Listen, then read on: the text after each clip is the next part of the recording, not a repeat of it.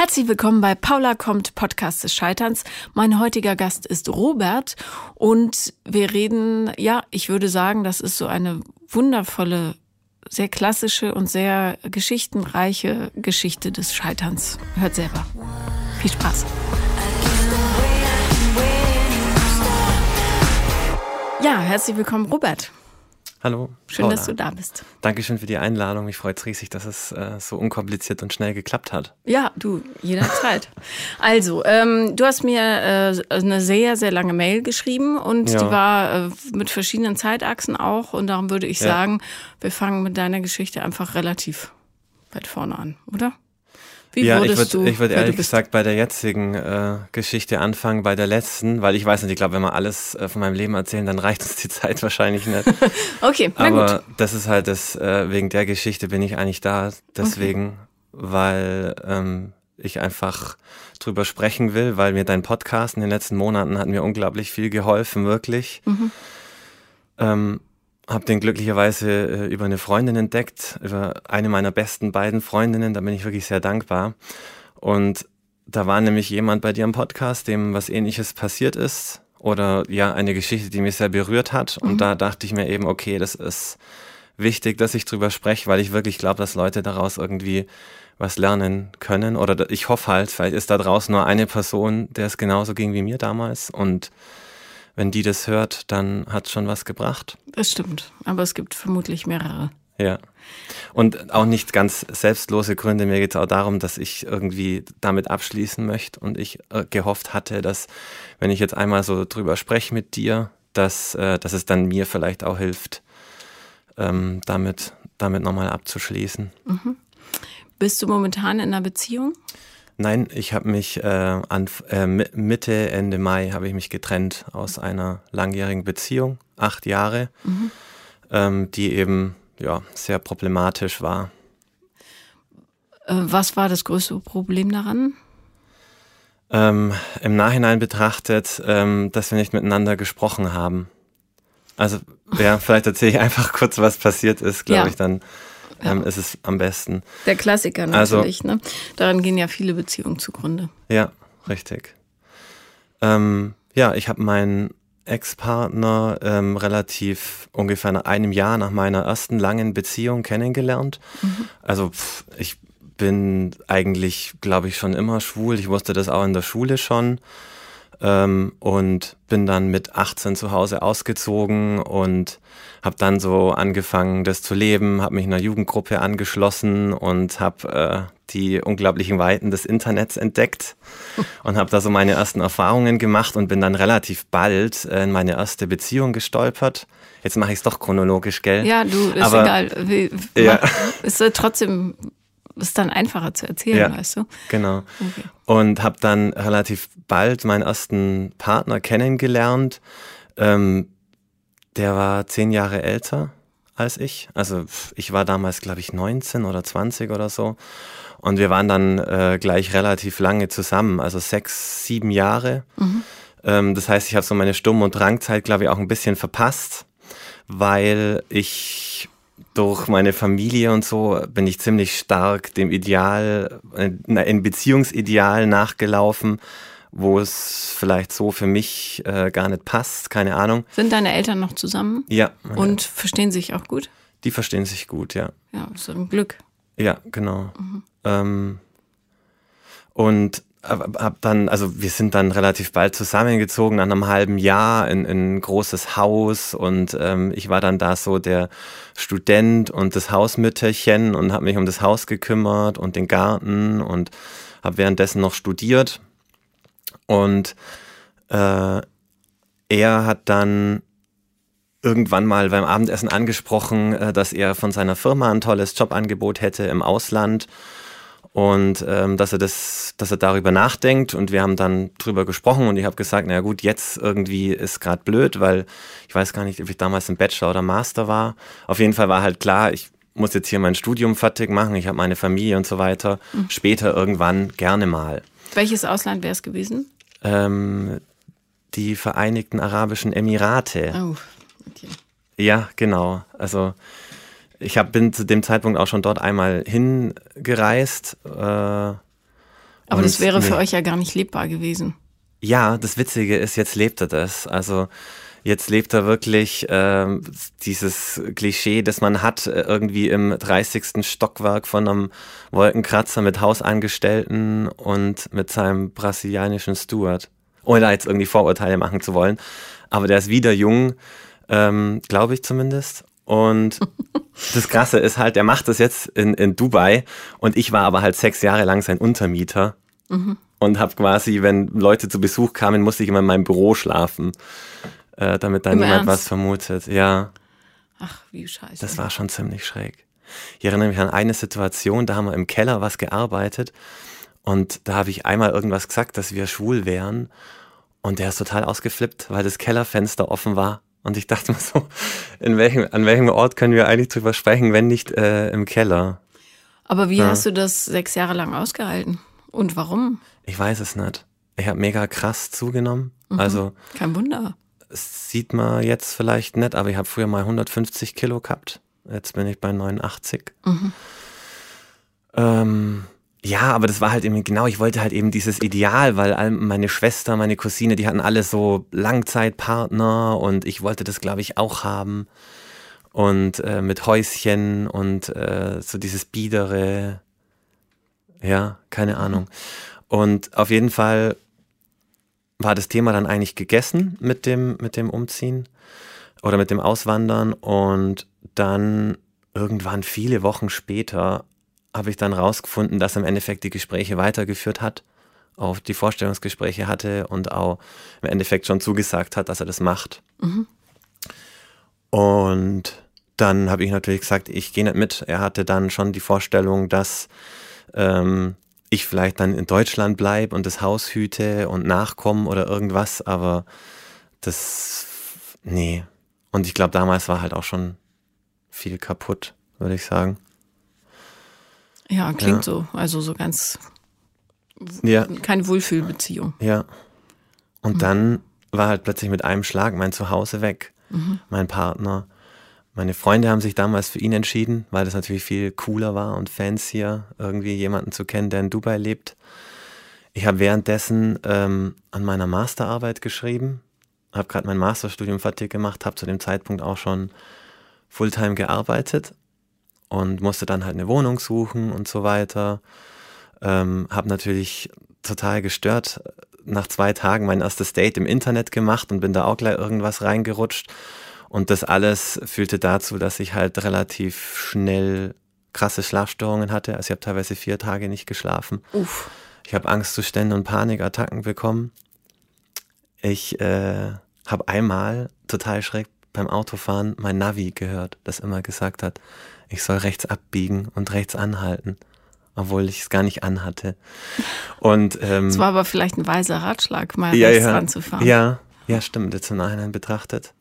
Und dann ähm, hat meine Cousine damals, auch eine unglaublich wichtige Person in meinem Leben, die haben mich dann im Endeffekt auch gezwungen, äh, mir auch Hilfe zu suchen, habe dann eine Therapie angefangen, mit dem allem klarzukommen, weil es war halt der war halt zum Beispiel an Weihnachten dann noch bei meinen Eltern und sowas nach dieser Trennung. Ach, das ging, und, aber da, also so offen war dann schon. Ja, ja, also zu so Familienfesten ähm, meiner Familie, da war das alles okay. Also keine Zuneigung zeigen oder sowas. Mhm. Äh, aber da hat er das schon gelebt. Da war er schon so der Lieblingsschwiegersohn. Meine Eltern sind da auch noch ein oder zweimal hingeflogen, haben ihn besucht und er ist eigentlich immer noch regelmäßig zu Besuch, auch jetzt noch. Warum? Ich weiß es nicht. Also warum er, verletzt sich das, wenn der zu deinen Eltern geht? Ja, mega. Und hast wissen das deine Eltern? Ähm, ja, ich glaube, ich habe das damals auch gesagt, aber meine Eltern verstehen das, glaube ich, nicht. Die sind jetzt nicht äh, so emotional kompetent, glaube ich. Ich weiß es nicht. In vielen Dingen verstehen die mich nicht. Also auch wenn, auch wenn sie noch zusammen sind und wenn sie glücklich sind, ähm, ist da schon auch was im Argen. Hm. Und das war halt an diesem Weihnachten, das war für mich so schlimm. Also du musst dir das mal vorstellen. Wir saßen dann da auf der Couch und ja, das hat mir ziemlich viel äh, zugemutet, ja.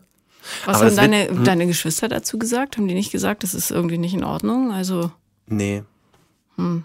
Aber vielleicht kannst du mit Beispielen arbeiten. Nehmen wir an, der Papa hätte eine Geliebte und die würde er immer einladen. Ja, ich habe dann auch immer gesagt äh, zu meiner Schwester, das mache ich heute noch gern, scherzesweise, scherzeshalber, wenn wir irgendwie grillen oder so, oder wenn, wenn er sich mal wieder anmeldet.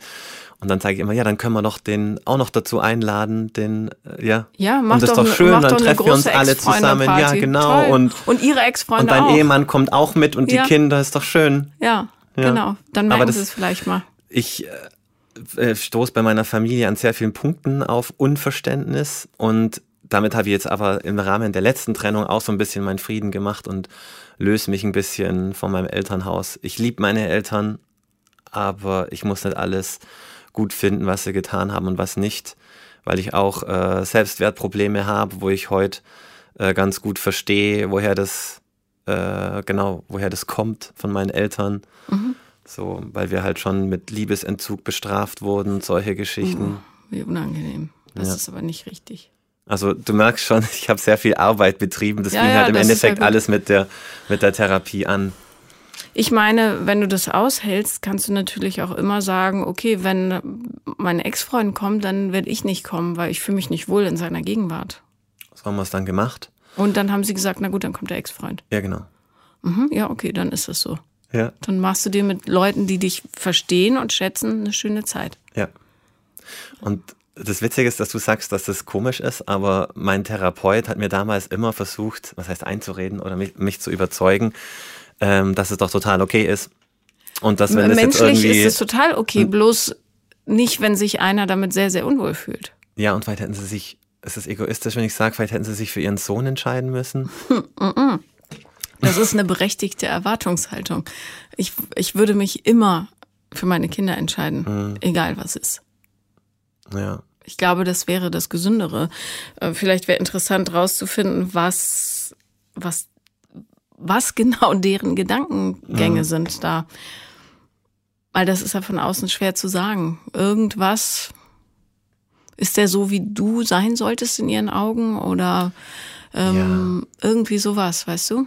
also bei meinen Eltern ist, also unterstelle ich ihnen immer, ist es ziemlich wichtig, was man ist und wie viel Geld man hat und ähm, ja, dass es daher vielleicht irgendwie kam, weiß es nicht. Aber ja, wie gesagt, ich habe auch immer das Gefühl, dass ich mein, dass meinen Eltern nicht so genügen und so weiter. Und das sind alles Dinge, die ich jetzt halt ablege. Ja, man muss seinen Eltern auch nicht genügen. Man muss dann bloß akzeptieren, dass sie einem nicht das geben, was man sich wünscht. Und das dann loslassen. Ganz genau. Und ähm, ich finde, also ich finde nach wie vor, dass man seinen Umgang im Privatleben wirklich weise wählen sollte. Und das ist, schließt Eltern und Geschwister und Familie nicht aus. Ja. Wenn Menschen sich schädigend verhalten, dann haben die keinen Teil an Ja. diesem Leben. Es fällt mir Also, halt schwer, weil es meine, meine klar. Familie ist. Ja, total. Das ist super schwer. Aber mache ich inzwischen, weil ich habe eben auch zu dieser Cousine und zu ihrem Mann und den Kindern habe ich äh, eine wahnsinnige Bindung und fühle mich hingezogen, weil, weil die mich halt verstehen. Und Mhm. Aber dann feiern mit denen Weihnachten. Ja, viel richtig. schöner. Aber das Krasse ist halt, dass meine Familie dann mich wieder mit diesem Liebesentzug bestraft und so mit diesen Vorwürfen. Und ähm, das macht, das, das ist für mich schwierig. Aber heute mache ich das. Ja. Ich war letzte Woche zweimal bei meiner Cousine, die wohnt im selben Ort. Und ähm, ich habe tatsächlich angefangen, anders zu fahren, damit ich nicht Damit an meinen Eltern vorbeifahre. sehen. Und Ja. das ist eigentlich auch total verrückt. Ich würde das offen kommunizieren, warum du das machst. Ja. Dann ist es für dich nämlich leichter. Wenn du sagst, tut mir leid, ähm, ich fahre heute zu meiner Cousine und nicht zu euch, Ja. weil ähm, mir das und das und das wirklich wehgetan hat und ich mich Ja. dem nicht mehr aussetzen möchte, dann ist alles okay. Was die dann sagen und ob die dir Liebesentzug servieren oder so, das ist ja nicht dein Problem, das ist deren. Ja. Also ein Mensch, der so handelt zu seinem eigenen Kind, der hat ja ein Problem. Ja. Das ist aber nicht dein Thema, das ist deren. Aber ich verstehe nicht, was es ist. Ich habe mir jetzt letzte Woche nochmal alte Kinderfotos geholt und das ist ganz komisch in meiner Kindheit. Ich weiß nicht, was da war. Wenn ich so die Fotos anschaue, da lächle ich immer und das hier, es sieht eigentlich schon aus, als wäre ich ein glückliches Kind gewesen. Und aber wenn ich das an, wenn ich teilweise auch die Bilder anschaue, jetzt zum Beispiel, wenn ich da Bilder sehe von mir und meiner Mutter, da spüre ich irgendwas in den in mir drin. Ich finde, man sieht es an Kinderfotos immer ganz gut, wie die Körper sich zueinander bewegen. Mhm. Ob das immer so gestellt und gezwungen ist oder ob es so eine natürliche Nähe gibt. Oder so. Ja. Und weißt du, Menschen, die darauf achten, was ein anderer, wie viel der verdient und was er darstellt, die haben ja ein Selbstbewusstseinsproblem. Ja, und das ist halt das, der Punkt. Ich meine, meine Eltern, insbesondere meine Mutter, die hatte halt auch wirklich eine verkackte Kindheit. Also das weiß ich auch. Aber ähm, ich habe für mich, also ich kann ja, ich, ich verstehe das, aber ich kann nichts dafür und ich muss es ja deswegen nicht weitermachen. Nee, eben. Weil die ist halt irgendwie mit, mit fünf Geschwistern aufgewachsen, in sehr ärmlichen Verhältnissen, Vater Alkoholiker, meine Großmutter, keine Ahnung, die hat mehrfach gedroht, sich mit den Kindern umzubringen und also ganz, ganz schlimm. Aber irgendwie muss das jetzt halt mal aufhören und das ist halt letzte Woche, äh, nee, vor, vor zwei, drei Monaten auch im Rahmen der Trennung. Trennungen sind ja so toll weil da passiert immer so viel. Und ja. da habe ich auch mit diesem ganzen Mutter- und Familiending habe ich so krass aufgeräumt, weil ähm, ich eben was am Laufen hatte, jemanden kennengelernt hat, das erzähle ich nachher gleich noch. Und seit langem mal wieder habe ich mich meinen Eltern geöffnet. Mhm. Und dann erfahre ich drei Tage später, dass es die ganze Family weiß sogar die, die im Urlaub war. und, äh, Entschuldigung. Ja, ja, Und ich, und ja, ich dachte mir halt, ich will sagen, was mich stört. Also habe ich meiner Mutter eine WhatsApp geschrieben, habe gesagt, Mama, ähm, fand es voll schade. Das Gespräch war doch eigentlich so schön. Ich hatte das Gefühl, wir hatten mal wieder eine Verbindung. Jetzt erfahre ich, dass das alle wissen. Das finde ich voll schade. Mhm. Und was bringt dir das eigentlich? Warum machst du das? Ja. Und das ist halt so krass. Meine Mutter ist komplett eskaliert und das ist immer so, dann kam wieder das raus mit, ähm, dass, dass sie alles für mich getan hätten und auf Urlaub verzichtet hätten und mein Studium mir ermöglicht haben und sie hätten doch immer alles getan. Und ich habe nur gesagt, okay, was passiert hier eigentlich gerade? Darum geht's doch gar nicht. Ich habe nur gesagt, dass ich das nicht möchte. Aber so ist es das bei meiner Mutter. Dann kommt immer, ähm, ich weiß schon, wir genügen dir nicht mhm. und ähm, du schämst dich für uns. Habe ich gesagt, das ist Quatsch, Mama, ich liebe dich, ich schäme mich nicht für euch. Und habe ihr dann auch mal gesagt, dass ich damit jetzt aufhöre. Ich habe ihr, ich hab ihr das einmal nochmal gesagt, ich liebe euch, ich schäme mich nicht für euch und alles andere ist dein Problem. Ich, ich steige da jetzt aus, ich kann da nichts mehr machen. Ja, aber ähm, das ist ja keine erwachsene Ebene, auf der sie da agiert. Nee, also weil bestes Beispiel, dann sagt sie, ja, letzte Woche, da hast du mich mal angerufen und dann sagst du, ähm, du hast dich nur verwählt. Und dann habe ich gesagt, ja. Und es für mich heißt halt, wenn ich mich verwählt habe, dann habe ich mich einfach verwählt. Das heißt nicht, ich liebe dich nicht oder ja. ich. Na ja. gut, also hat die im Grunde ja ähnliche Ängste wie du, ja. bloß ihr befindet euch nicht auf der richtigen Ebene zueinander. Äh, weil genau. das ja keine Mutter-Kind-Ebene ist, sondern eine Kind-Kind-Ebene. Ja. Und dann wird es schwierig. Das spricht sie wahrscheinlich auch. Also ja, hm. mit meinem inneren Kind, nur dass ich das halt äh, jetzt, glaube ich, kapiert habe, was da passiert. Ja. Und es wird ja auch nicht viel anderes übrig bleiben, als ähm, dafür zu sorgen, dass du bei dir bleibst im Grunde. Ja. Und ob dann Menschen sich da rausentwickeln wollen oder nicht, das ist deren Ding. Ja, ja und da kannst du von außen ja. nicht viel machen, weil die müssen ja fühlen, dass ja. in ihrer Selbstwahrnehmung irgendwas nicht ganz so richtig ist. Ich hätte halt auch, ich hätte halt auch gern äh, die Beziehung zu meiner Schwester oder zu meiner Familie, aber ich kann das ja nicht erzwingen, weil ja. ja. Familiensysteme sind halt eine sehr komplexe Angelegenheit, aber häufig ist es so, wenn einer sich rausentwickelt, dass die anderen sich automatisch hinterher bewegen. Mhm. Also, dass sich dann so ein bisschen was verstellt. Aber manchmal ist es auch so hart und verkrustet, dass das nicht geht. Aber dann, ich glaube, für den inneren Frieden ist es total wichtig zu sehen, dass es nichts mit dir zu tun hat und wie toll du bist, sondern äh, dass es einfach Menschen sind, die dir in dem Moment nicht das geben können, was du dir sehnsüchtig ja. erwünscht. Aber es gibt andere, die dir das geben können. Zum Beispiel deine Cousine. Ja. Und das ist nicht, dann ist es nicht mehr so schlimm, weißt du? Ja. Weil, ich meine, du bist jetzt auch nicht mehr sechs. Weihnachten ist dann irgendwann auch so, ja, dann sitzt man zusammen ja. und schenkt sich überflüssiges Zeug. Äh, ja. Mach's lieber mit Leuten, mit denen du Spaß hast. Mich trifft das halt immer ein bisschen. Ja, versuch weil, da rauszukommen, dass ja. es dich so trifft, ähm, weil es gar nicht gegen dich geht. Ja. Aber dann sitzen wir einfach auf der Terrasse äh, letzte Woche und dann sagt meine, Schwe meine Mutter einfach so, Mei, schon sch- oder mein, nee, meine Schwester hat das gesagt, Mei, schon schade, ähm, dass du nicht so die Beziehung zu meinen Kindern hast.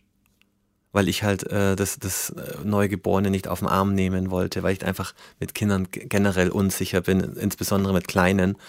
Und da kommt halt immer der Vorwurf. Und aber mit den Kindern von meiner Cousine, da ist das alles so natürlich. Mit dem telefoniere ich sogar und ähm, der, der will mit mir Dinge spielen, geht auf mich zu und da habe ich halt dann immer so ein schlechtes Gewissen. Aber M, und naja, das machen sie mir halt auch bewusst. Ja, aber dann sag doch einfach, du, ich finde das auch schade.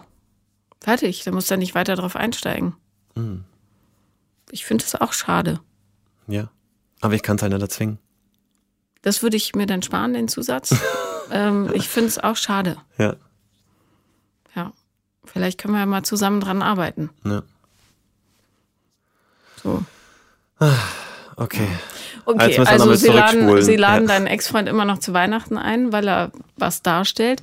Äh, Finde ich auch äh, interessant, dass er da immer noch hintrabt. Hat er keine eigene Familie? Mm, nee, nicht so richtig. Mhm, weil die ihn verstoßen haben, oder? Nee, äh, gestorben und aus schwierige Verhältnisse.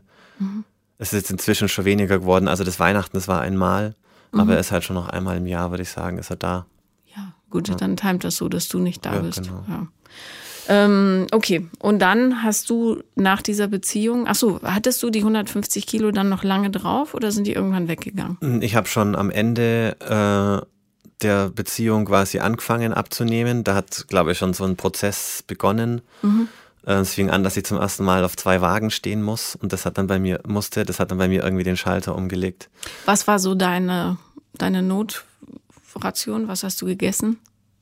Boah, ich habe ganz viel gegessen. Ich erinnere mich, total eklig. Es gab äh, früher äh, äh, gab es so diese Kuchen zum Fertigbacken, wo so der rohe Teig drin war und man hat den nur die Schale in, in den Ofen gestellt. Und so einen habe ich halt teilweise komplett einfach zum Frühstück mit einer halben Tüte Milch äh, gegessen.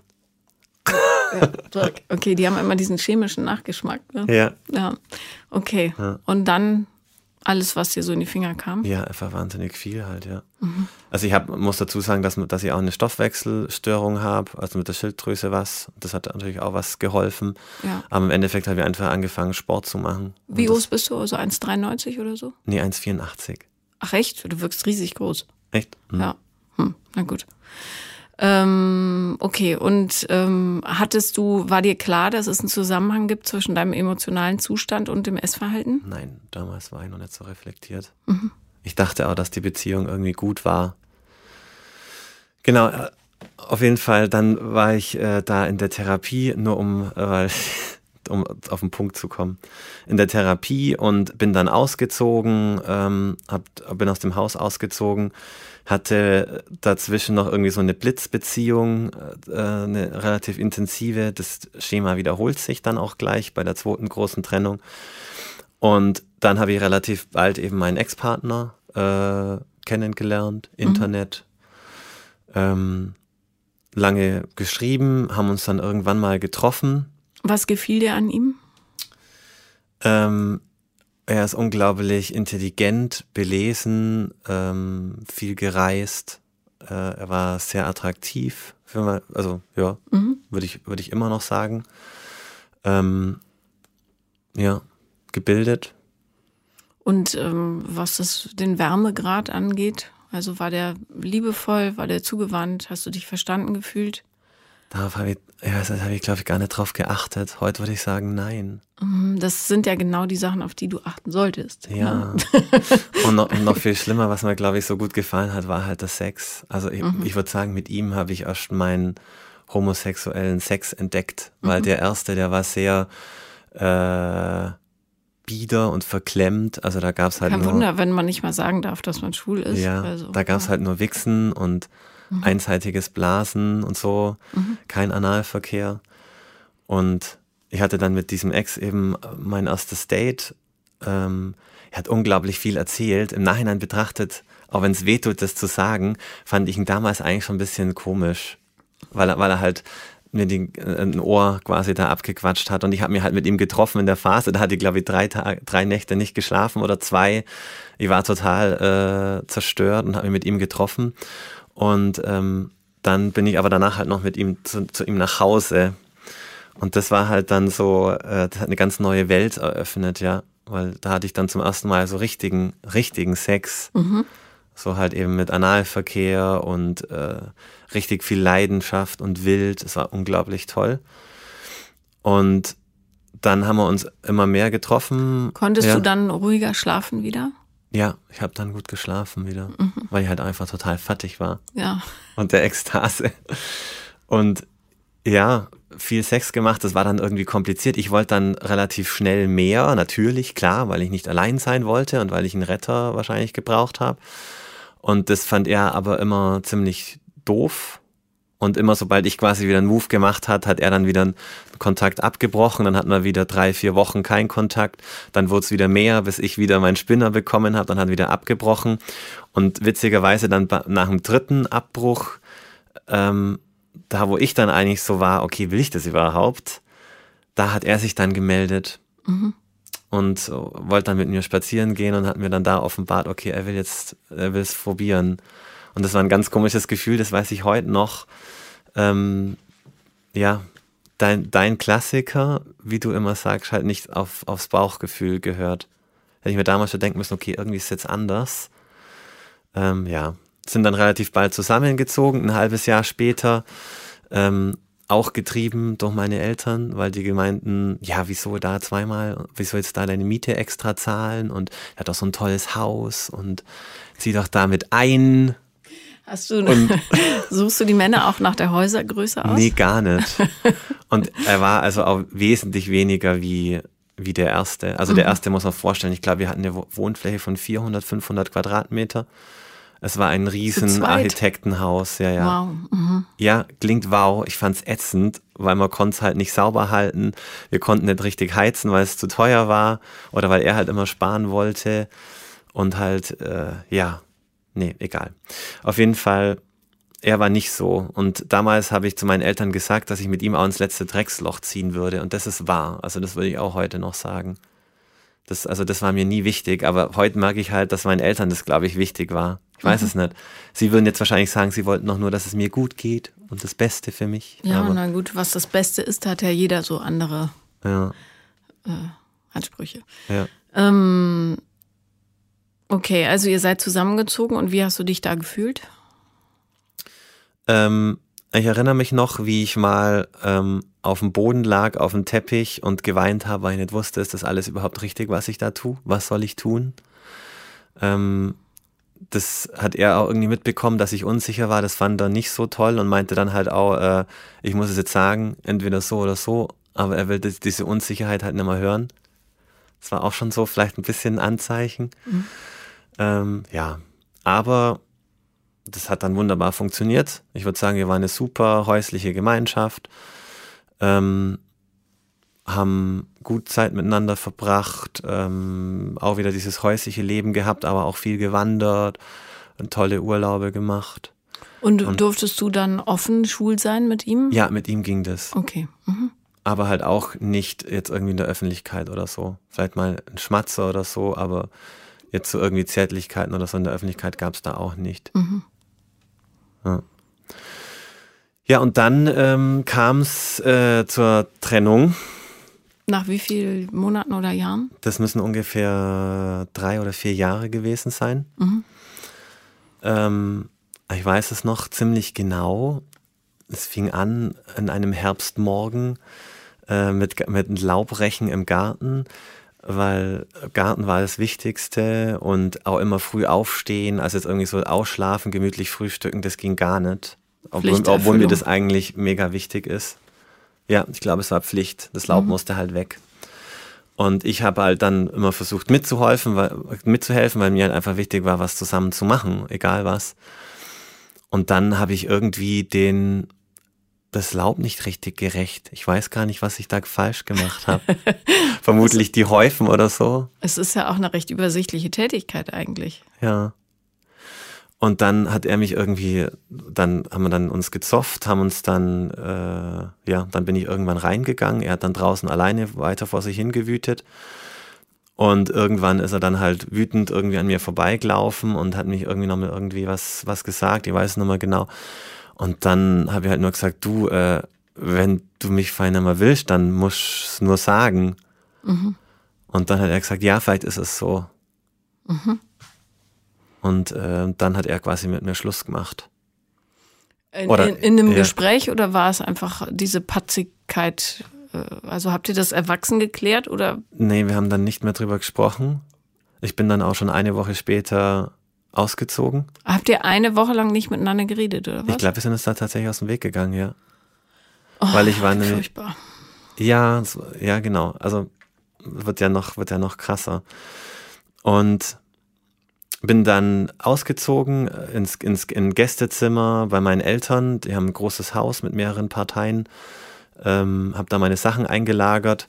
Glücklicherweise ist dann äh, ein Mieter von meinen Eltern ausgezogen und ich bin in die Wohnung. Wir haben die renoviert. Ich bin da rein. Das war natürlich das schon der nächste Fehler, weil ich mich dann natürlich wieder an meine Eltern gebunden habe und sie natürlich wieder für mich die Wohnung äh, renoviert haben und wieder mal alles für mich getan haben.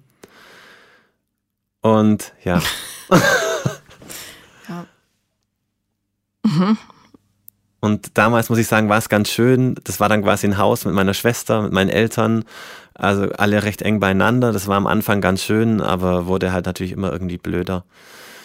Und ja. deine Schwestern wohnen da auch? Ja, also meine Schwester und meine, meine Mutter, die und meine, meine Familie, meine Eltern, die sind komplett symbiotisch die essen zusammen, die gehen mit, gegenseitig einkaufen. Meine Eltern haben die Kinder jeden Tag. Ähm, immer. Und ich bin halt das schwarze Schaf. So ein bisschen, weil ich halt mein eigenes Leben lebe. Und das verstehen die halt nicht, dass Liebe nichts mit räumlicher Nähe oder Nähe oder mhm. Häufigkeit, wie oft man sich sieht, zu tun hat. Aber für meine Eltern ist das, glaube ich, so. Und Was sagt dein Vater überhaupt zu der ganzen Sache? Der taucht hier gar nicht auf. Mein Vater ähm, der ist eigentlich ganz cool. Der sieht es eigentlich alles ganz nüchtern. Der sagt, ja, komm einfach, wenn du Lust hast und wenn nicht, dann nicht. Und ähm, jetzt in der Trennung war ich mal mit ihm auf einem Konzert. Das war eine sehr coole Erfahrung, weil ich schon ewig lang nichts mit meinem Vater so allein unternommen habe. Und da haben wir uns auch echt gut unterhalten. Mach doch öfter was mit deinem Vater, dann hast du auch Familienanbindung. Ja. Der freut sich bestimmt auch, wenn er da mal rauskommt. Ja, glaube ich auch.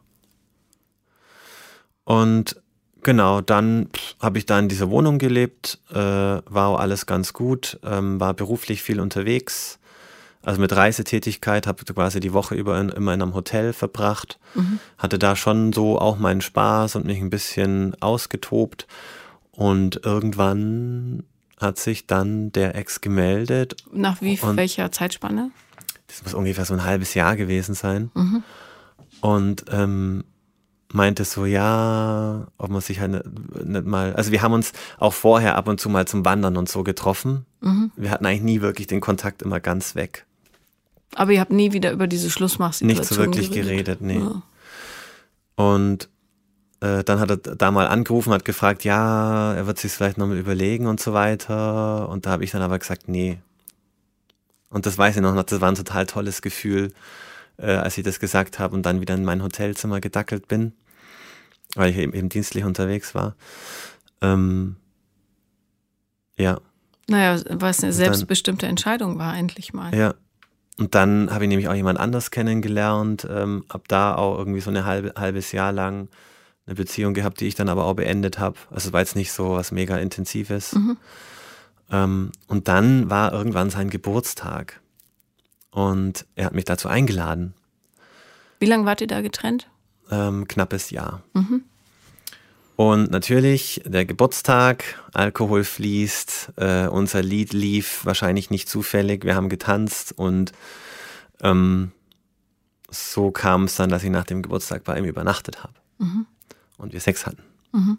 Und wir danach wieder zusammen waren. Mhm. Weil er mir da auch äh, Dinge erzählt hat. Äh, also er hat sich schon sehr verändert und wir hatten auch einmal ein Gespräch, das war schon ein bisschen vor dem Geburtstag, wo er mir unter Tränen gesagt hat, wie sehr er mich halt vermisst und dass ich irgendwie die einzige Farbe in seinem Leben gewesen wäre und mit mir war es bunt und jetzt ist wieder alles grau und ja, so kam er wieder zusammen und dann begann unsere äh, zweite Hälfte auch sehr schön, ganz anders. Also wir haben mehr geredet, es war emotionaler, mehr Nähe, wieder guten Sex, mehr zusammen gemacht. Also das war so irgendwie, dachte ich mir, okay, jetzt habe ich so die Version von der Beziehung und von uns, die ich mir halt gewünscht habe. Mhm. Und dann waren wir drei Monate zusammen und natürlich haben wir bis dato verhütet, um uns zu schützen. Mhm. Und dann nach drei Monaten haben wir gesagt, okay, jetzt machen wir mal einen Test, damit wir ähm, halt wieder ungeschützt Verkehr haben können. Und dann, ja, weiß ich noch, wie ich da im Büro saß und ähm, der Anruf kam, dass seine Testergebnisse da sind und er positiv ist. Mhm. Also es war nicht mal ein Anruf, das war glaube ich sogar nur eine WhatsApp. Und äh, dann habe ich versucht, ihn anzurufen und er ging aber halt nicht ans Telefon. Und deine waren negativ? Meine waren negativ, ja. Mhm. Also Gott sei Dank. Gott sei Dank habt ihr verhütet. Ja. Hammer, wirklich immer. Aber trotzdem, keine Ahnung, hätte ja was weiß ich, was passieren können, platzen ja. oder was auch immer. Und für mich ist halt eine Welt zusammengebrochen. Also das war, glaube ich, einer der schlimmsten Tage meines Lebens. Ich bin total zusammengeklappt in dem Büro. Und ich weiß gar nicht mal, wie ich das dann geschafft habe. Ich bin dann einfach gegangen und habe mich ins Auto gesetzt und bin halt dann eben mal in seine Richtung gefahren, weil ich eben bei einem Kunden im Einsatz war und habe ihn aber nicht erreicht. Und ja, dann, dann, dann ist es irgendwie verschwommen. Ich weiß gar nicht mehr genau, was dann war. Wir haben uns dann getroffen äh, bei ihm zu Hause, viel geweint und äh, ja, für mich ist halt eine Welt zusammengebrochen. Ich meine, ich wusste da, bis da, dato war ich natürlich auch nicht so mega informiert, wie ich jetzt bin mit den Konsequenzen und so weiter. Für mich war das einfach schlimm. Mhm. Und ja. Weiß er, woher er, wo er sich angesteckt hat? Das hat er mir nie richtig erzählt. Ähm, ich weiß, dass es auf einer Party war, mhm. wo es auch zum Sex kam. Ähm, aber er hat mich, hat mir nie erzählt, wie und warum. Und das Thema war immer tabu. Also wir haben generell nicht drüber gesprochen. Mhm. Wahrscheinlich ist das ein bisschen ausgeartet. Ein Freund von mir hat sich auch so angesteckt auf so einer Party wir haben dann stieg die Ekstase immer höher und dann irgendwann sind alle guten Vorsätze über Bord geworfen worden. Entweder so, aber dann würde ich erwarten, dass er dann die Leute kontaktiert hätte und das hat er nämlich nie gemacht. Das finde ich auch eigentlich weiterhin nicht okay. Vielleicht wusste er nicht, wer es war. Genau, und jetzt kommt nämlich eben dein Podcast ins Spiel, weil du mhm. ja neulich diesen jungen Mann zu Gast hattest. Äh, der da mit jemandem mitgegangen ist und dann plötzlich irgendwie ganz viele da waren und er wohl irgendwas äh, in den Trink bekommen hat, keine Ahnung. Mhm. mhm. Und das hat, der Podcast hat schon wahnsinnig viel mehr ausgelöst, weil es, also ich weiß es natürlich nicht, wie es passiert ist, klar, ich kann nur mutmaßen, aber das klang schon alles sehr danach, weil er wusste nicht mehr genau, wer und, und wie das passiert ist und warum und das ist eigentlich sehr untypisch für ihn, würde ich sagen. Mhm. Und daher konnte vielleicht auch den Leuten nicht Bescheid geben, weil er einfach nicht genau wusste, wer das eigentlich war. Oder vielleicht hat er selber was genommen, kann mhm. ja auch sein. Und hat sich ich einfach wahnsinnig geschämt, wahrscheinlich. Ne? Ja. Wie ging es dann weiter für euch? Ja, dann fing an, natürlich, dann kam die schlimme Zeit mit äh, Medikamente einstellen, viel zum Arzt gehen da habe ich schon immer so grob was äh, mitbekommen, aber so richtig viel haben wir da eigentlich auch nicht drüber gesprochen oder vor allem halt nie darüber, wie es ihm geht. Mhm. Und das ist das, was ich halt heute merke. Wir haben, und das war so krass in deinem Podcast damals, hatte ich das Gefühl, dass ich da plötzlich auf einmal erfahren habe, wie sich das alles anfühlt und wie er sich gefühlt haben muss und all die Gespräche, die ich eigentlich gern irgendwie gehabt hätte. Weil ich wäre ja wirklich für ihn da gewesen. Ich habe mir wäre das alles wurscht gewesen. Klar war es am Anfang schlimm für mich, vor allem weil ich mir immer vorstellen musste, wie das passiert ist, mhm. weil mir das natürlich nicht klar war, dass er zu solchen Partys geht und ich dann halt natürlich immer die Bilder im Kopf hatte, ähm, was er da für Dinge getan hat. Ähm, aber er hat sich dann mit immer weiter zurückgezogen. Also er hat auch immer weniger Freunde, zu, äh, Kontakt zu seinen Freunden gehabt, zu meiner Familie. Ähm, da ging er nie gerne mit, aber es wurde dann irgendwie noch weniger. Und äh, mit den Medikamenten kamen dann halt auch Schlafprobleme anfangs, Nervenprobleme. Ähm, er hat zugenommen. Ähm, also ihm ging es nicht gut am Anfang. Inzwischen hat das dann alles geklappt. Aber wir haben halt dann einfach weitergemacht. Und. Als wäre nichts im Grunde. Ja. Mhm. Ist er unter der Nachweisgrenze jetzt? Ja. Ja. Also eigentlich ist jetzt alles in Ordnung. Mhm. Ähm, aber mit dem Tag hat halt auch jegliche Form von Sexualität und körperliche Nähe aufgehört. Und äh, das hat mir halt die letzten drei, vier Jahre auch sehr zu schaffen gemacht, weil, ja. Du hattest drei, vier Jahre keine körperliche Zuwendung. Ja. Puh. Ja, krass. Finde ich heute auch krass. Ich habe dafür auch eine Therapie gemacht. Mhm. Also mit einer systemischen Beraterin zusammen habe ich im Endeffekt angeleitet, versucht zu lernen, fremd zu gehen mhm. und damit halt klarzukommen, weil ähm, er hat sich immer mehr verschlossen ähm, wenig, die ganze Körperlichkeit war weg. Ich habe dann natürlich angefangen, mir viele Dinge bei Freunden zu holen, habe mit meinen besten Freundinnen viel unternommen, bin mit denen unterwegs gewesen. Ähm, die einzige Ausnahme so ein bisschen waren unsere Reisen. Also wir haben unglaublich tolle Reisen gemacht. Das waren die schönsten Erlebnisse, äh, die ich in der Hinsicht bisher hatte. Also wir sind zum Beispiel mit einem kleinen Allradcamper in Nordkanada bis zum Polarmeer gefahren und waren da wirklich wochenlang komplett alleine in so einer Kiste. Aber es hat wunderbar funktioniert. Außer ich habe auf das Thema angesprochen oder außer ich habe versucht, ihn zu irgendwie Sex zu überreden. Mhm. Was ich manchmal hinbekommen habe, dann hat er ein Buch gelesen und ich durfte währenddessen das da unten ein bisschen angucken. Hm, wie schön, ja. Ja. Hast du Ach. dich in der Zeit gefragt, was du eigentlich von Beziehungen möchtest? Ja. Und es kam eigentlich immer raus, dass es halt nicht in jeder Beziehung immer alles gibt. Dass mhm. es halt auch Beziehungen gibt, wo bestimmte Dinge fehlen. Und das habe ich mir halt auch gedacht. Ich meine, die Nähe fehlt und auch so das Emotionale, aber wir können gut zusammen reisen. Dann seid ihr aber Freunde. Ja. Wahrscheinlich waren wir das dann irgendwann. Ja. Wann kam denn der Punkt für dich, an dem du gesagt hast, jetzt will ich doch wieder mehr erleben? Das war, es hat dann äh, ziemlich krass wurde das dann Anfang des Jahres, ähm, weil ich stand halt gefühlt drei Jahre lang an so einer Weggabelung, wo für mich beide Wege gleich scheiße waren und untragbar. Deswegen habe ich auch damals dann diese, diese systemische Beratung angefangen oder Therapie, weil ich halt einfach mein Leben war auf Pause und ich musste einfach irgendwie jetzt weitermachen, aber ich wusste nicht, ob ich rechts oder links gehen soll. Und das war ganz, ganz schlimm. Und das ging dann Anfang Mai äh, so weit, dass ich wieder so Panikattacken bekommen habe in der Arbeit, dass ich teilweise von der Arbeit gehen musste, weil es sich angefühlt hat, wie wenn dich jemand am Kragen packt und über die Klippe hält. Mhm. Weil ich einfach wusste, ich muss irgendwas tun. Und ich aber ich kam nicht raus. Aber Anfang Mai wurde es dann eben halt so schlimm, ähm, dass ich, das, das, ja, das hat dann alles so gegipfelt, weil ich habe dann natürlich irgendwann angefangen, ähm, mich mit Fremden zum Sex zu treffen. Also Cruising ist ja wahrscheinlich mhm. ein Begriff. Wus wusste hm? er, äh, das heißt bei Heteros einfach rumvögeln, also. Ja, oder so, ja. genau.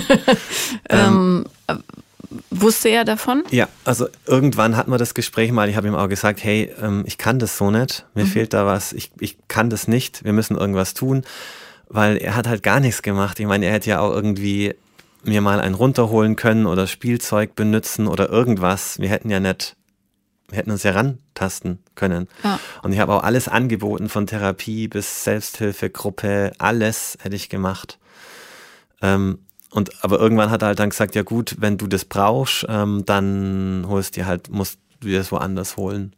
Und ähm, er hat damals gesagt, er will es halt nur nicht wissen. Mhm. Genau, und so habe ich dann angefangen, halt eben zu, an solche Orte zu gehen und Männer zu treffen.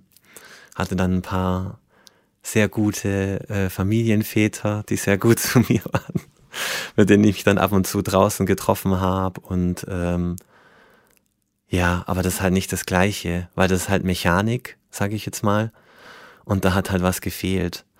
Und ähm, ich finde das ja. immer noch verblüffend, dass Menschen sich nicht trauen, in diesen Zeiten sich auszuleben. Also Familienväter, die so tun, als ob. Das ist mir ein völliges Rätsel.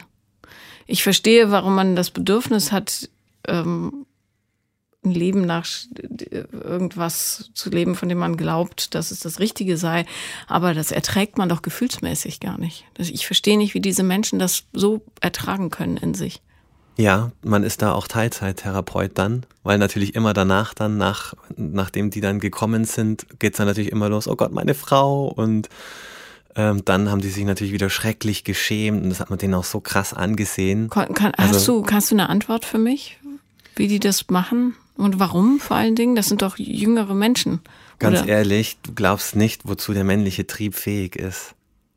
Also ich weiß nicht, ob, ob das Frauen nachvollziehen können, aber bei mir ist es zum Beispiel so, wenn ich gewisse Zeit lang nichts gemacht habe, da wird das so dominant und es dreht sich alles nur um das. Und ich glaube, so ist es bei denen auch. Das steigert sich so hoch, bis es irgendwie, bis die Wollust oder das Verlangen so groß ist, dass sie es einfach tun und das verdrängen und danach fallen sie wieder in das Tal und dann baut sich's wieder auf. Aber ähm, sie haben doch homosexuelle Gelüste. Ah, das, das, das, kann ich dir sehr wohl erklären. Ja, bitte. Ich glaube, dass das Problem in unserer Gesellschaft ist, ähm, dass wir denken, es gibt Homosexualität und Heterosexualität und ich glaube, das ist totaler Bullshit. Ja, das weiß man weil, auch inzwischen. Aber viele wissen es nicht.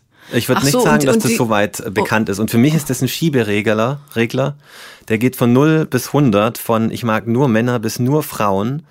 Und und die denken, ist, ich, es gibt nichts dazwischen. Genau, die denken, also, sie müssen sich entscheiden. Entweder ich bin bi, hetero oder homo. Mhm, ja, okay. Und dann und machen glaub, sie das, das die, die, homosexuelle Seite lieber heimlich, Ganz damit genau. sie das heterosexuelle ja. nicht Genau, weil ich ähm, nehme das dem einen zum Beispiel auch ähm, total ab, dass der halt das liebt und so und ähm, dass er auch seine, seine Frau liebt und so weiter.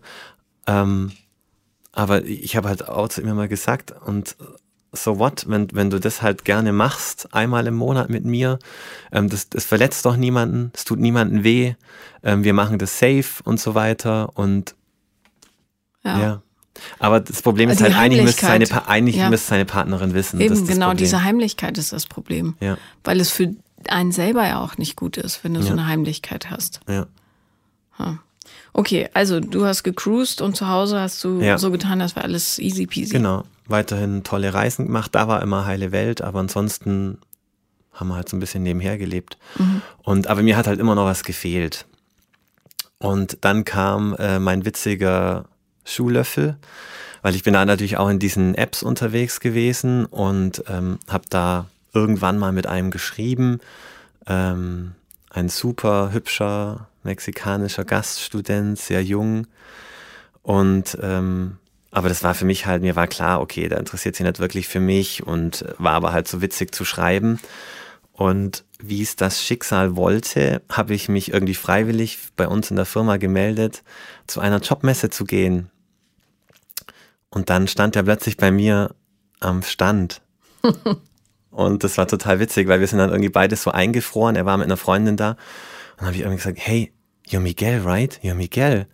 Und, und er konnte, er konnte halt nicht antworten. Er hat mich nur angestarrt und irgendwann hat ihn dann seine Freundin so geschüttelt und meinte, yes, yes, he's Miguel, his name is Miguel. Und dann haben wir halt so festgestellt, okay, wir sind äh, aus dieser App und so weiter.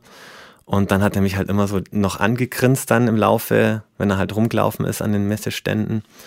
Und dann haben wir uns getroffen, sind spazieren gegangen, haben lange geredet. Und dann habe ich halt schon gemerkt, oh oh, aber ja, heute würde ich sagen, ich glaube, ich habe das alles sehr bewusst gemacht, insgeheim. Und Weil du ein Fluchtfahrzeug gesucht hast. Richtig, genau. Mhm. Schuhlöffel oder Fluchtfahrzeug, genau. Ach so, das ist der Schuhlöffel. Ach, ja, ja. Verstehe. Ach, die Bezeichnung kannte ich nicht. Ja. Okay. Und dann ähm, sind wir auch zu mir nach Hause gegangen und lagen nur auf dem Sofa und haben Musik gehört und bei mir innen drin war aber halt natürlich Feuerwerk. Mhm.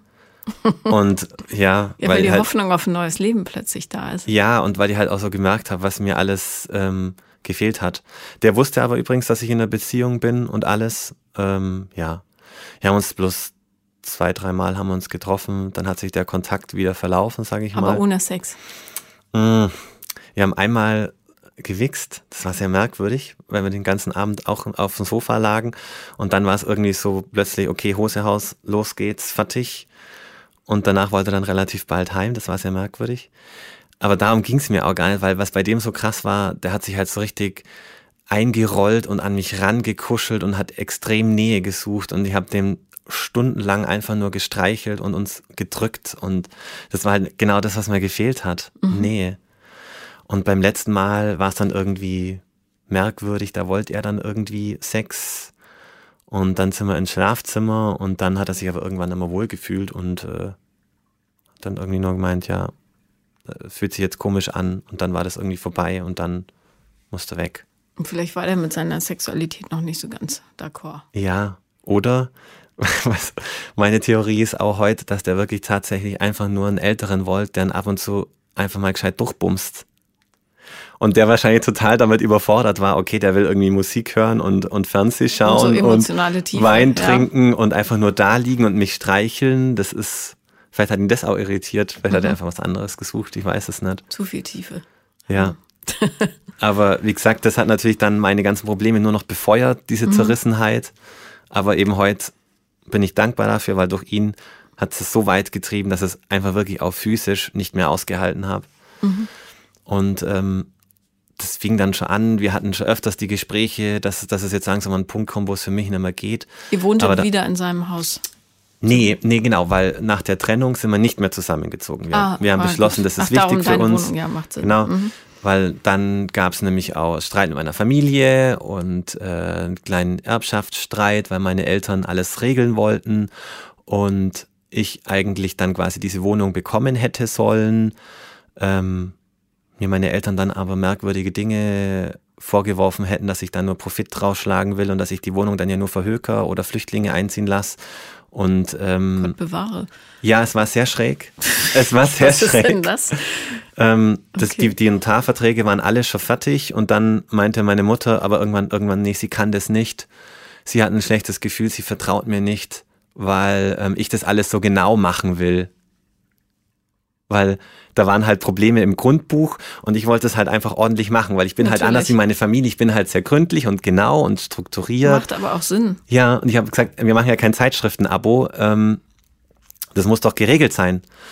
Und ähm, dann wurde das alles quasi abgebrochen. Und dummerweise lief aber quasi die Seite von meiner Schwester weiter. Hm. Das heißt, meine Schwester lebt jetzt sehr komfortabel hat quasi ähm, das alles überschrieben bekommen. Also nicht alles, aber halt eine große Wohnung, schön mit großem Gar mit Garten. Und also gerecht sind sie nicht, deine Eltern? Eigentlich war das immer so wichtig, aber irgendwie da dann plötzlich doch nicht. Sprich doch mal mit deinem Vater. Ja, der findet das alles scheiße. Ich glaube, der leidet am meisten drunter, wie das alles gelaufen ist. Ja, aber dann soll er sich mal gegen deine Mutter durchsetzen. Tut ihm ja vielleicht auch ganz gut. Ja. Ja. Und auch meine Schwester hat halt nichts gesagt, weil du meintest, äh, sagt deine Schwester nichts mit dem Ex. Auch da hätte ich mir halt gehofft, dass meine Schwester dann irgendwie gesagt hätte, nee, hey, das war nicht der Deal. Wir haben gesagt, wir wollen es beides jetzt aufteilen, ähm, gleich, gerecht. Also ich hätte damals schon ein bisschen weniger bekommen, weil mir war das nicht wichtig und sie hat halt eben drei Kinder und deswegen war klar, sie kriegt mehr, das war mir wurscht. Ähm, ich fand es halt nur schön, auch zu wissen, egal was mit mir passiert, wenn ich alleine bleibe, habe ich zumindest im, im, hohen Alter eine Wohnung, wo ich irgendwie oder ja. sogar zwei dann, äh, wo ich leben hätte können und ein bisschen Miete bekommen hätte können. Und aber die hat auch nicht gesagt, hey, stopp, das möchte ich so nicht. Und jetzt ist es halt so einseitig, wie es jetzt ist. Egal. Okay. Auf jeden Fall bin ich dann da wieder ausgezogen und bin dann aber nicht mehr bei ihm eingezogen, sondern habe mir eine eigene Wohnung genommen und ich liebe sie und das war das Beste, was ich getan habe, dass ich jetzt halt mal endlich so nicht unabhängig. komplett unabhängig bin. Ja. ja. Und was hast du deinem Ex dann gesagt, als du wusstest, ich kann nicht mehr? Ähm, wir hatten immer wieder die Gespräche, habe gesagt, dass es, dass es für mich halt nicht mehr geht, dass es mir schlecht geht. Ähm, ich wollte dann am Sonntag einmal äh, mit ihm reden, weil es mir wieder sehr, sehr schlecht ging an dem Tag. Aber dann kam von ihm halt zum Beispiel auch, oh nee, du hast jetzt bloß wieder Drama-Sonntag und da habe ich keinen Bock darauf, dann bleib doch bitte zu Hause. Mhm. Drama-Sonntag, wie konstruktiv. Ja. Ja. Du spinnst jetzt eh bloß wieder und äh, am Montag ist es dann wieder gut, er hat jetzt keinen Bock drauf, dann soll er daheim bleiben. Mhm.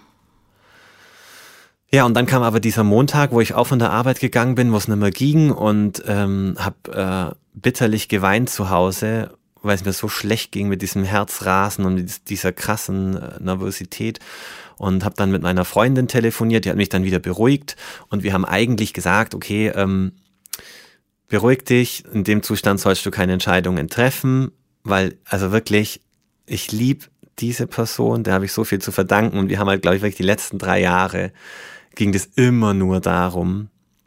Und ohne sie hätte ich das alles gar nicht durchgestanden. Und richtigerweise meinte sie aber halt, ja, ähm, kann man jetzt in dem Zustand, schlaf mal eine Nacht drüber und dann mach's morgen geregelt. Mhm. Und das wäre aber ein Tag gewesen, an dem ich bei ihm übernachtet hätte. Wir haben uns dann immer abgewechselt, weil auch dieses Zwei-Wohnungsding hat eigentlich am Anfang schön funktioniert. Wir haben uns immer so besucht und so.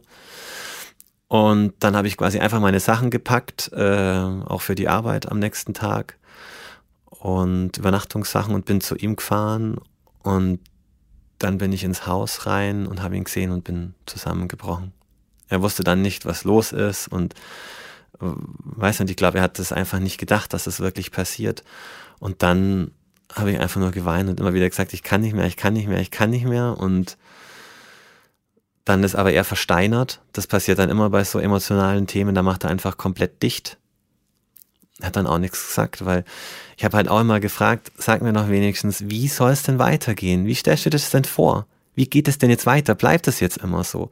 Und dann meinte er immer, keine Ahnung, er macht sich da keine Gedanken. Und er weiß es nicht. okay. Ja. Das, ja. Und so war es da halt auch. Ich habe dann auch gesagt, das kann doch jetzt nicht immer so weitergehen. Und, und immer dann so, warum nicht? Und so. Und hast du dann an dem Tag die Kraft gefunden zu sagen, das ist jetzt für mich zu Ende? Ja, also ich dachte immer, dass ich das schon gesagt hatte, dann in dem, an dem Tag da in den Gesprächen. Aber er wollte dann immer wissen, ich soll das jetzt sagen. Ich muss wissen, was ich will. Und wenn es für mich nicht mehr reicht, dann ist das so und dann muss ich das jetzt sagen. Und ich habe dann auch irgendwie versucht, irgendwas so, meist nicht, ich wollte einfach reden. Aber er meinte dann auch, nee, wenn es jetzt vorbei ist, dann ist bin ich eh die falsche Person, mit der er darüber reden sollte. Mhm. Und dann hast du deine Sachen gepackt und bist zu dir gefahren. Dann habe ich meine Tasche einfach wieder genommen, bin zu mir nach Hause gefahren. Es war so ein krasses Gefühl. Ich war, keine Ahnung, körperlich die krasseste Erschöpfung, die ich jemals hatte. Bin dann, hab dann nur kurz meiner Freundin Bescheid gegeben, bin dann ins Bett und habe seit Monaten wie ein Stein wirklich am Stück durchgeschlafen. Und das war so krass, äh, wie ich das körperlich auch gemerkt habe. Die ganze Last, meine Nackenschmerzen wurden besser, ich konnte wieder schlafen. Ähm, in der Arbeit haben mich die Leute angesprochen, meinten, hey, krass. Äh, Siehst wieder wie ein lebendiger Mensch aus. Ja, und auch, ähm, ich glaube, ich war halt zu meinem Chef auch sehr, sehr fies teilweise in den Monaten, wo es so gegipfelt hatte. Ähm, der meinte dann auch irgendwann, er hätte die letzten Tage ein paar Dinge zu mir gesagt, wo er damit gerechnet hätte, dass sie ihm ins Gesicht springen. Aber ich hätte mich einfach gefreut und sei wieder so voller Elan und ja, es war, mir ging's auf einem, mir ging's krass gut. Habe ich natürlich auch ein schlechtes Gewissen dann gehabt. Ja. Aber das, ähm, Darum ist es so wichtig, auf den Körper zu hören, weil der sagt dir immer, was der richtige Weg ja. ist. Ja. Und was mir jetzt so auffällt, ähm, ist, dass du immer Beziehungen hast, die relativ wenig mit dir zu tun haben. Also du gehst da immer in den Mangel rein. Und schön wäre für die Zukunft, äh, ich würde dir eh raten, mal eine kleine Beziehungspause einzulegen und auszuhalten, alleine zu sein wirklich alleine, kein Sex mit irgendwelchen Leuten, einfach mal alleine sein, damit du dich selber spürst und auch merkst, was du überhaupt ja. brauchst, weißt du? Das war dann so, in den ersten Tagen war es dann so, okay, krass, wer bin ich eigentlich? Ja. Was mache ich eigentlich gern? Und genau. So. Das war ganz komisch. Ähm, ja, habe mir aber entgegen dessen klar, heute sehe ich das so. Ich weiß jetzt auch, ich will keine Beziehung, habe mich natürlich voll reingestürzt, ähm, habe Dates gemacht. Ähm, sofort das zweite war dann mit einem, wo es mega gefunkt hat. Äh, also aber so oft ja. trifft man doch gar nicht Leute, bei denen Ja, ich dachte das halt, genau. Okay. Ich dachte das halt. Du weißt schon, dass Aber, sexuelle Ekstase nicht gleich Verliebtheit ist, ne? Ja, da war es gar nicht Sex, sondern wir haben uns äh, getroffen äh, für ein Date zum Spazierengehen und wir haben uns halt einfach stundenlang unterhalten und lagen dann in der Wiese und der hat halt einfach so krasse Dinge gemacht, wie mich an der Hand zu nehmen mhm. oder mir einen Kuss zu geben oder auch in der Stadt mal meine Hand zu nehmen. Der ja, wollte mit halt mir kuscheln. Eine kleine Wüste, auf die es endlich ja. geregnet hat. Ja, ne? richtig. Ja. Und dann auch so Dinge wie zusammen kochen oder dann meinte der plötzlich, hey, wir könnten noch zusammen duschen. Und ich war so, what? und es, es, war halt dann wirklich eine Blitzbeziehung. Es ging zwei Wochen, wir haben uns sofort jeden Tag gesehen und dreimal am Tag telefoniert und ähm, ja, aber das hat sie dann so gegipfelt. Ja. Nee, weil ich habe dann halt irgendwann gemerkt, okay, ich habe es halt einfach begriffen, was da passiert. Mir war das einfach zu viel mhm. und ich wollte einfach frei sein. Aber jetzt, und, jetzt weißt ja. du doch, wie es sich anfühlt, wenn jemand einem die Aufmerksamkeit oder wenn jemand dir die Aufmerksamkeit gibt, die du dir wünschst. Ja. Zum Beispiel mit dir zu kochen, an der Hand zu halten und so weiter. Ja. Und das kannst du doch prima als Maßstab nehmen für alles, was jetzt noch kommt. Ja, das war eine sehr wertvolle Erfahrung. Also ich habe da wahnsinnig ähm, viel gelernt in dieser Geschichte. War, glaube ich, für ihn ziemlich schlimm. Er hat schon auch sein Päckchen zu tragen. Also er hat mich halt unglaublich unter Druck gesetzt und weil er unglaubliche Angst davor hat, alleine zu sein. Er ist so krass, er ist so Welcher wie ich vor Ex zehn Jahren. Die nee, diese Blitzbeziehung. Mhm. Der ist wirklich genauso wie ich vor zehn Jahren. Hauptsache ja. Beziehung, Hauptsache nicht mehr allein. Und ja, aber dann sag ihm doch, erzähl ihm doch mal deine Erfahrungen im Leben und dann kann er daran arbeiten. Wer genau. weiß, was ist, wenn er ausgereift ist. Vielleicht ist das ein super Partner für dich. Ja. Irgendwann in zwei, drei Jahren. Ja. Genau. Ja. Also, ähm, was würde dir helfen, das abzuschließen? Weil du am Anfang gesagt hast, du würdest es gerne abschließen. Eigentlich das ähm, drüber sprechen. Mhm. Es fühlt sich jetzt gar nicht anders an, aber es war halt einfach so dieses, ähm, der Schmerz, als das rauskam, dann, dass ich so lang das alles hinterm Berg gehalten habe, dass ich mich so lang ähm, quasi komplett gegen mich selbst gearbeitet habe, gegen meine mhm. Bedürfnisse. Und ja, und ich weiß es auch nicht. Und halt seitdem mit dem einen Podcast mit der Säuge von dir habe ich halt auch immer noch so ein bisschen das Schuldgefühl, dass ich mir denke, ich hätte noch irgendwie mehr tun können oder mehr tun müssen. Äh, du warst um vier Jahre für ihn da und hast alles angeboten. Mehr kannst du nicht machen. Versprich dir selber, dass du in Zukunft Dinge tust, die deinen Bedürfnissen entsprechen, nicht die der anderen. Ja. Und dann wird alles gut gehen. Ja, also das will ich auf jeden Fall mehr machen. Erstmal jetzt mich nochmal ein bisschen kennenlernen. Mhm. Und ähm, dann auch, wenn ich das nächste Mal halt irgendwie so Bauchgefühle habe oder wenn irgendwas nicht passt, dann einfach was ändern. Genau, und zwar sofort. Das, nicht nicht ja. verschleppen über mehrere Jahre, sondern. Ja, und die wird auch jeden, das, wenn jetzt vielleicht irgendjemand da draußen nachvollziehen kann, in was für einer Situation da war, ich da war, würde ich jedem einfach nur raten, ähm, dieses Lebensmobile, sage ich jetzt mal, einfach nur irgendwie anzuschubsen. Weil mhm. ich glaube, in der Stelle, äh, wo ich da war, muss man sich einfach nur dazu zwingen, das irgendwas mal anzuschupfen und irgendeine Veränderung zu machen. Weil dann hat sich bei mir hat sich jetzt halt so viel geklärt. Aber man muss halt aus diesem Stillstand irgendwie rauskommen. Ja. Ja, da hast du völlig recht. Und ich glaube, es täte dir vielleicht ganz gut, ein bisschen mehr Zeit mit deinem Vater zu verbringen. Ja. Der braucht dich vielleicht und du brauchst ihn. Und dann fühlst du dich auch der Familie gegenüber nicht so disconnected, weil du weißt, es gibt eine Hälfte, die versteht mich nicht, aber es gibt eine Hälfte, die eine ganz große, ähnliche Sehnsucht hat wie ich. Ja. Und das wäre schön. Das kann ich versuchen, ja. Herzlichen Dank, dass du da warst. Ja, danke für die Einladung. Das war Paula kommt, Podcast des Scheiterns. Und wenn ihr auch mal zu Gast sein wollt, dann schreibt mir an paulalambertmail at gmail.com oder auf Instagram, The Real Paula Lambert. Bis bald.